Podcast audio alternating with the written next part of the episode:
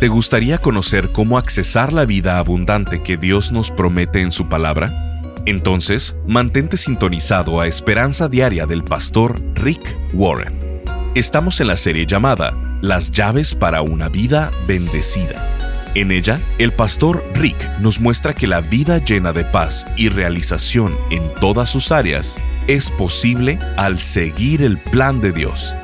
Cuando tenemos misericordia y ayudamos a otros, Dios no solo ve nuestra acción, también ve nuestra actitud. En Romanos capítulo 12, versículo 8, dice, El que ayuda a los necesitados, hágalo con alegría. El día de hoy en Esperanza Diaria, el pastor Rick nos dice que la misericordia es ser paciente con las peculiaridades de los demás, es ayudar con buena actitud a los que están pasando por un dolor. Escuchemos al pastor Rick en la segunda parte de la enseñanza titulada Tu Ministerio de Misericordia. Hay un hombre que va camino a Jericó y en el trayecto es asaltado, golpeado, robado y lo dejan por muerto al lado del camino. Tres hombres pasan, dos de ellos no hacen nada. El tercero era de otra raza, de otra cultura, pero se detiene y le ayuda, lo cura, lo sube a su burro, lo lleva a un motel, lo instala, paga la cuenta y le dice al encargado del motel que si hay más que pagar, que él regresará a pagarle. Jesús voltea con el hombre que había preguntado ¿quién es mi prójimo? y le pregunta ¿quién amó al prójimo? y le contesta el que mostró misericordia, el hombre que mostró más misericordia. No puedes amar a tu prójimo como a ti mismo si no eres misericordioso.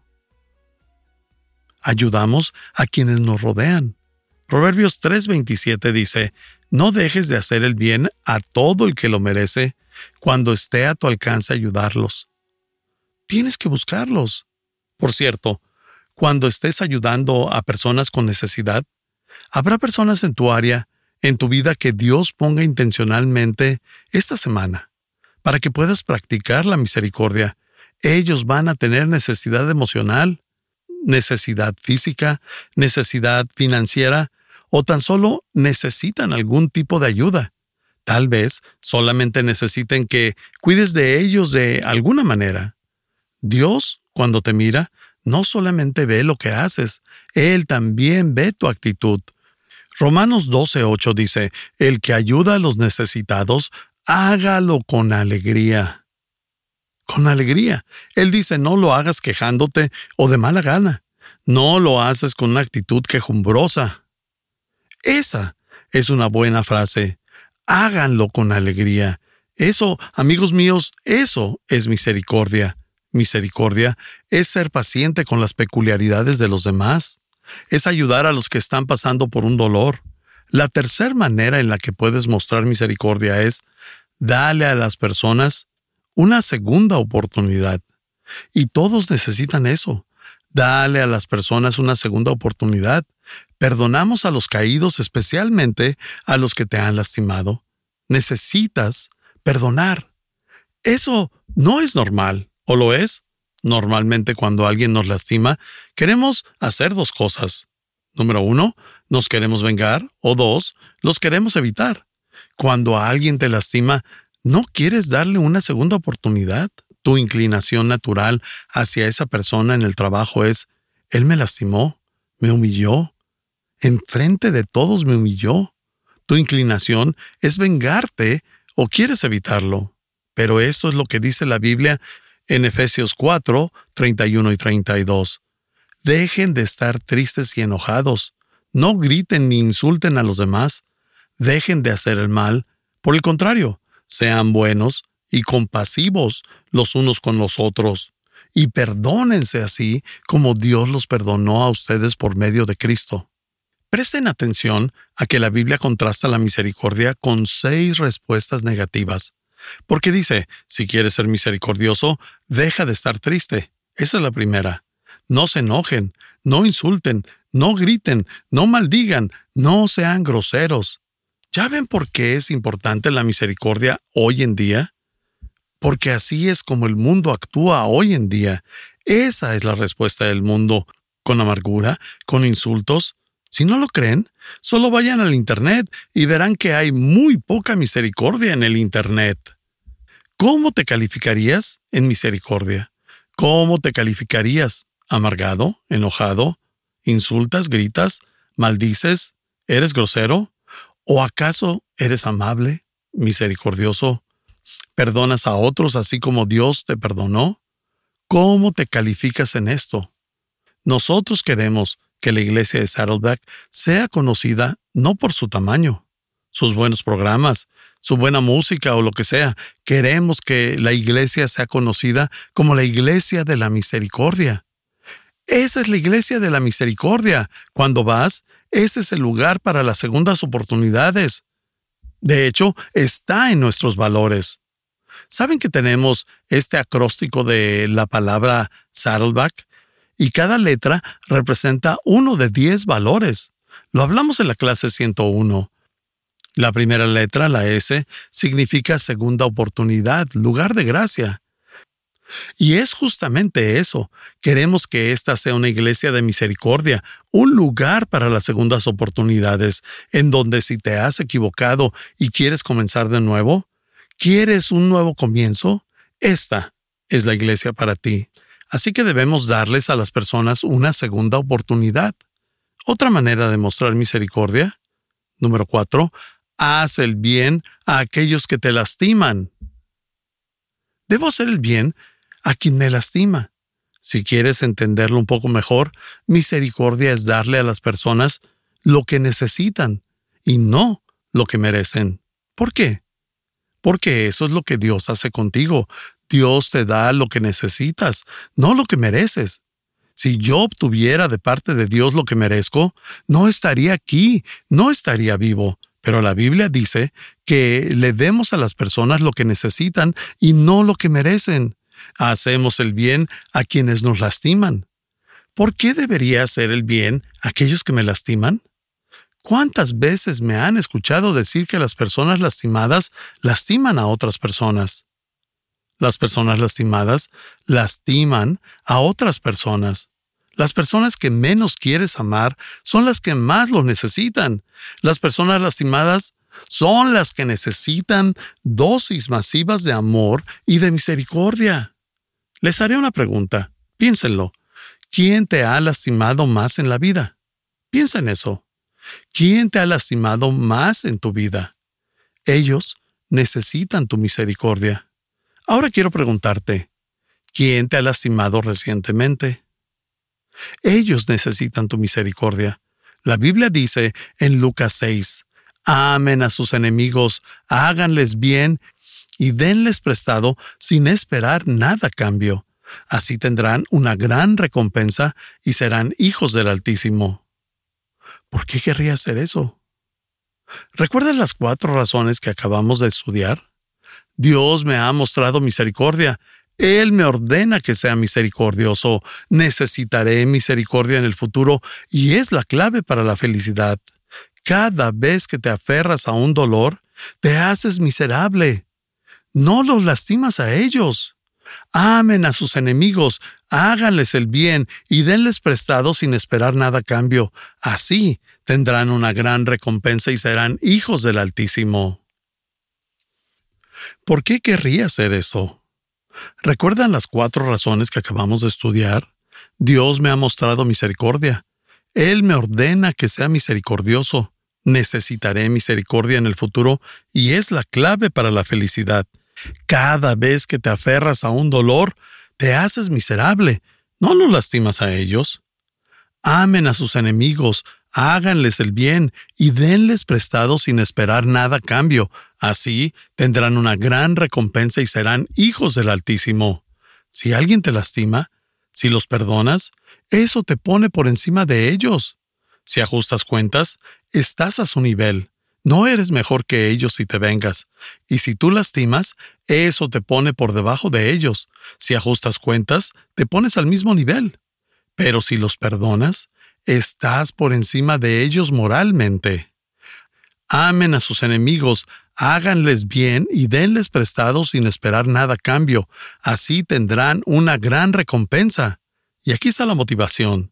y serán hijos del Altísimo, porque Él es bondadoso con los ingratos y malvados. Sean compasivos así como su Padre es compasivo.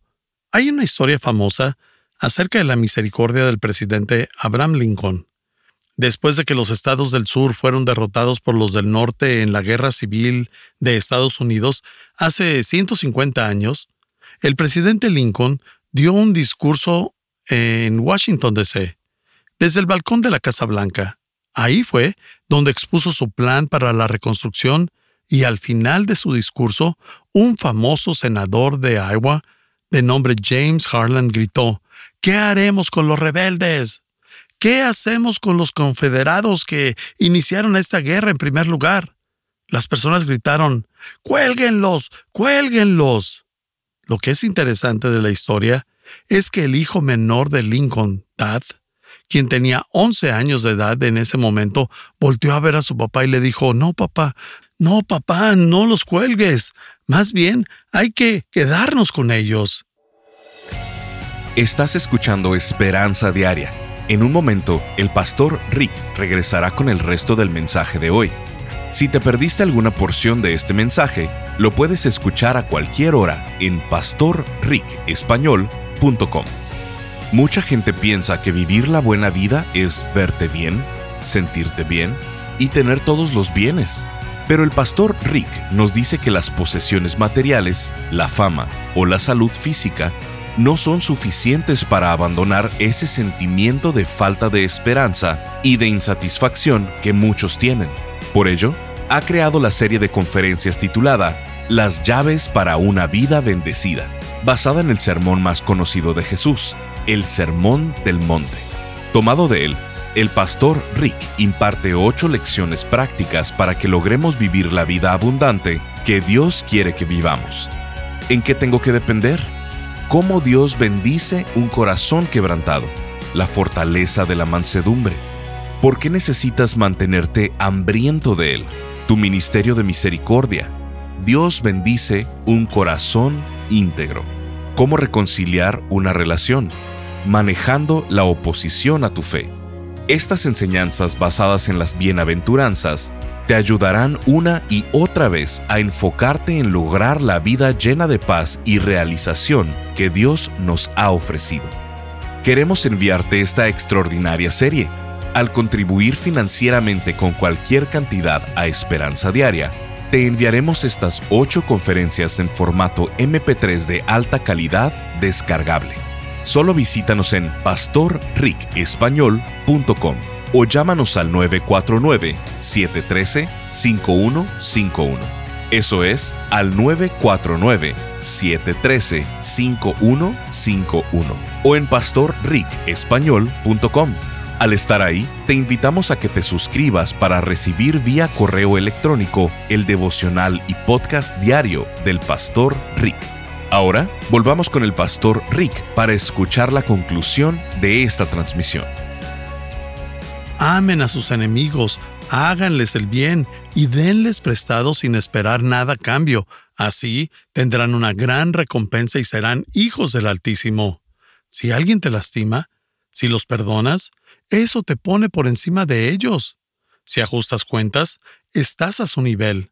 No eres mejor que ellos si te vengas. Y si tú lastimas, eso te pone por debajo de ellos. Si ajustas cuentas, te pones al mismo nivel.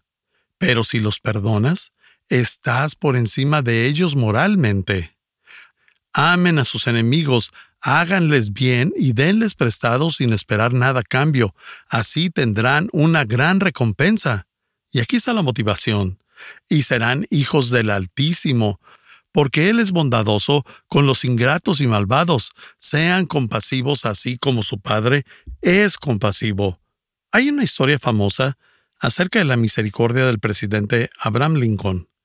Después de que los estados del sur fueron derrotados por los del norte en la guerra civil de Estados Unidos hace 150 años, el presidente Lincoln dio un discurso en Washington, D.C., desde el balcón de la Casa Blanca. Ahí fue donde expuso su plan para la reconstrucción y al final de su discurso, un famoso senador de Iowa de nombre James Harlan gritó, ¿Qué haremos con los rebeldes? ¿Qué hacemos con los confederados que iniciaron esta guerra en primer lugar? Las personas gritaron, ¡Cuélguenlos! ¡Cuélguenlos!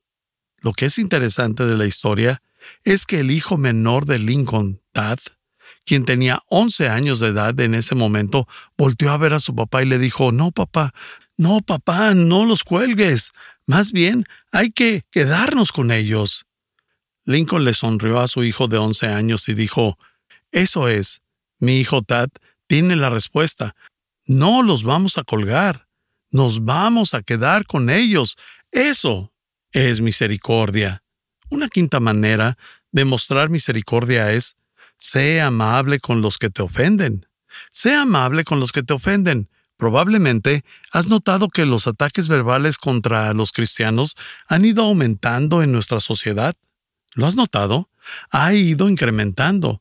Las personas han estado hablando mal de los cristianos y criticándolos como nunca antes en Estados Unidos. Hay muchos grupos empujando agendas anticristianas porque nosotros representamos una barrera. La barrera es que nos sujetamos a la verdad de Dios. Nosotros decimos, lo siento, pero la verdad de Dios es la verdad de Dios. Hechos 5:29 dice, es necesario obedecer a Dios antes que a los hombres, respondieron Pedro y los demás apóstoles.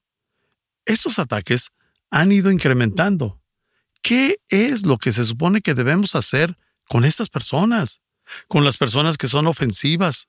Recuerdo una vez que prendí la televisión y vi una caricatura, una caricatura muy conocida, que usaban términos blasfemos y muy vulgares mientras leían el libro de Una vida con propósito y se burlaban de Dios. No se burlaban de mí, se burlaban de Dios. Me quedé ahí sentado y pensé, Señor, ¿cuál debería ser mi respuesta a este hombre? Obviamente, no me está lastimando, pero ciertamente te está ofendiendo. Y recordé, debo ser amable con los que son ofensivos. El problema el día de hoy con la guerra cultural es decidir si quiero ganar la discusión o quiero ganarlos para Cristo. Me has escuchado decir esto antes, no puedo ganar el juicio siendo el juez.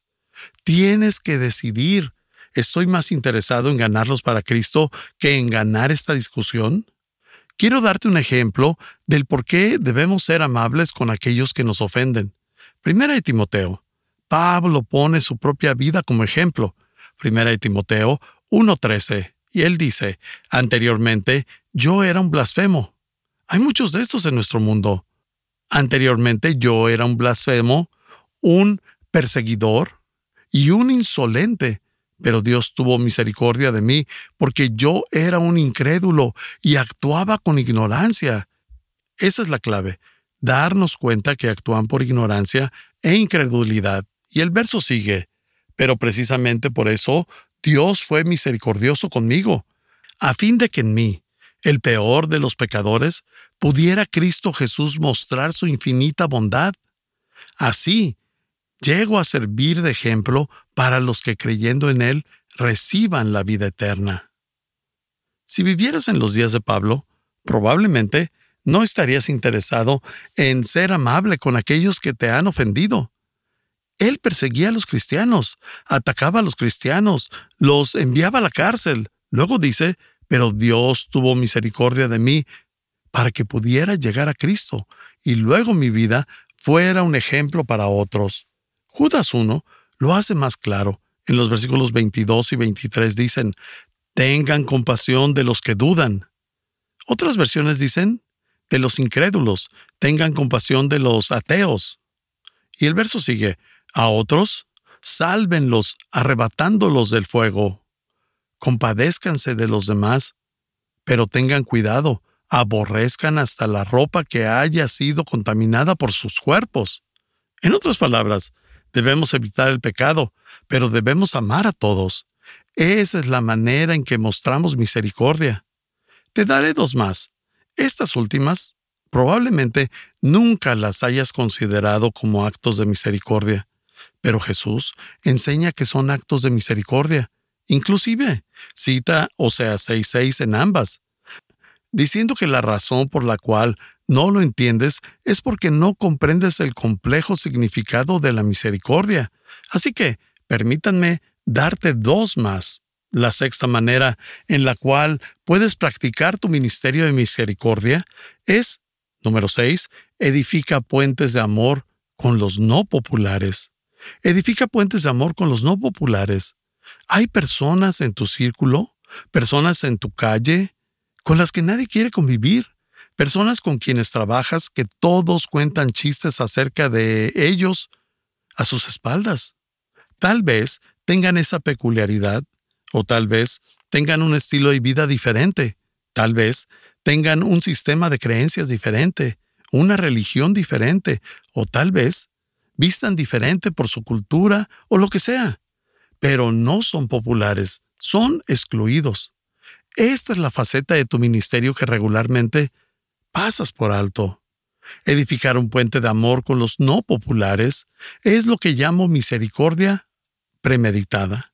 Regularmente, cuando digo premeditado, piensas en asesinato premeditado, pero lo que estoy diciendo es que la misericordia premeditada involucra construir puentes de amistad intencionalmente con las personas que no tienen amigos e intencionalmente edificar amistades con personas que no son creyentes, intencionalmente edificar amistades con personas que son marginadas, que no son muy amadas ni aceptadas en la moda por su religión, por su estilo de vida, eh, por su imagen o lo que sea.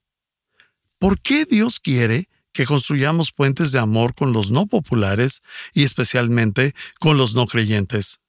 Porque no puedes ganar a tus enemigos para Cristo, solo puedes ganar a tus amigos. Y antes que alguien acepte a Cristo, tiene que tener un puente hacia Cristo. Y antes que ellos quieran saber si Jesús es creíble, quieren saber si tú lo eres. Y antes de querer conocer a Jesús como su amigo, primero quieren saber, ¿serías mi amigo? Mucho antes de que una persona venga a Cristo, alguien tiene que ser su amigo. No puedes ganar a un enemigo para Cristo, tienes que ganarlos para ti antes de ganarlos para Cristo. Eso es un acto de misericordia premeditada. Este es un buen ejemplo de esto. Lo encontramos en Mateo 9 y dice, mientras Jesús estaba comiendo en casa de Mateo. Nada de malo en eso. Muchos recaudadores de impuestos y pecadores llegaron y comieron con él y sus discípulos. Mateo era un recaudador de impuestos. Si trabajas en la recaudación de impuestos, me disculpo contigo, hoy en día es un poco diferente. Puede que sea impopular, pero no eres un notable pecador por ser un recaudador de impuestos. Pero en esos días, es esto que los recaudadores de impuestos eran considerados pecadores notables.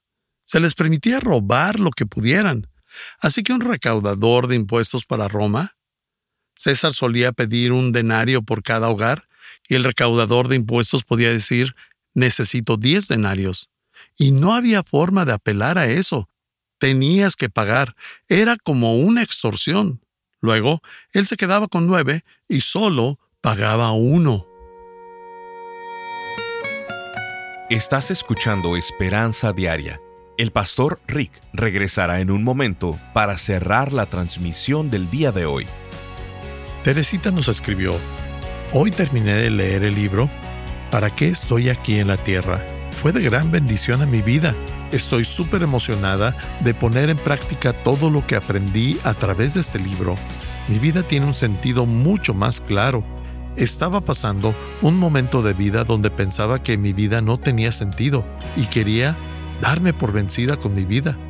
No sé de dónde salió este libro. Me interesó el tema y lo llevé a mi trabajo. En mi hora de almuerzo leí cada capítulo por 42 días. Cada día podía sentir una diferencia en mi alma. Sentía que tenía sed de conocer a Dios y sentí que mi mente se expandió. Pude entender mi frustración y ahora todo tiene sentido y sé cuál es el propósito. Dios bendiga su vida, Pastor Rick. Muchas gracias. Sintonízanos en el siguiente programa para seguir buscando nuestra esperanza diaria en la palabra de Dios.